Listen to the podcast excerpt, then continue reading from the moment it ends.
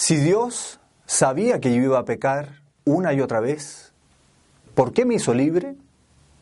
Esta es la pregunta que me hace Marcelo a través de Twitter y la responderé en este blog.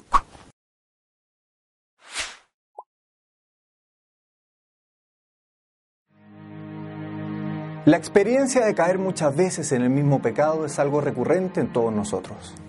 A algunos les parecería que la voluntad y la libertad son solo maldiciones, pero cuando comprendemos por qué Dios nos creó libres y con la capacidad de elegir, descubrimos un horizonte que lo puede cambiar todo.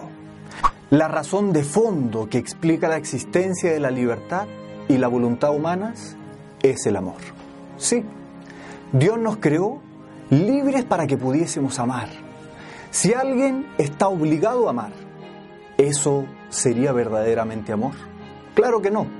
El amor tiene que brotar libremente desde el corazón, haciendo uso de nuestro entendimiento y nuestra voluntad.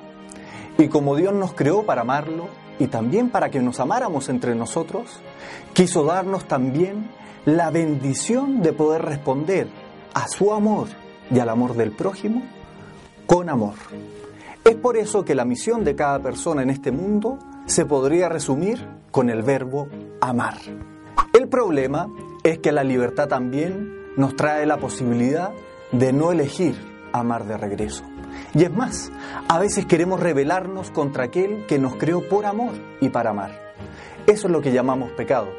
Y el pecado además ha dejado dañada nuestra voluntad. Así que tenemos un panorama bastante difícil. Pero Dios no nos dejó solos. Por eso envió a su Hijo a salvarnos y sigue obrando hoy su salvación a través de la iglesia por obra del Espíritu Santo. En resumen, Marcelo, Dios te creó libre para que pudieses experimentar lo más hermoso del universo, el amor.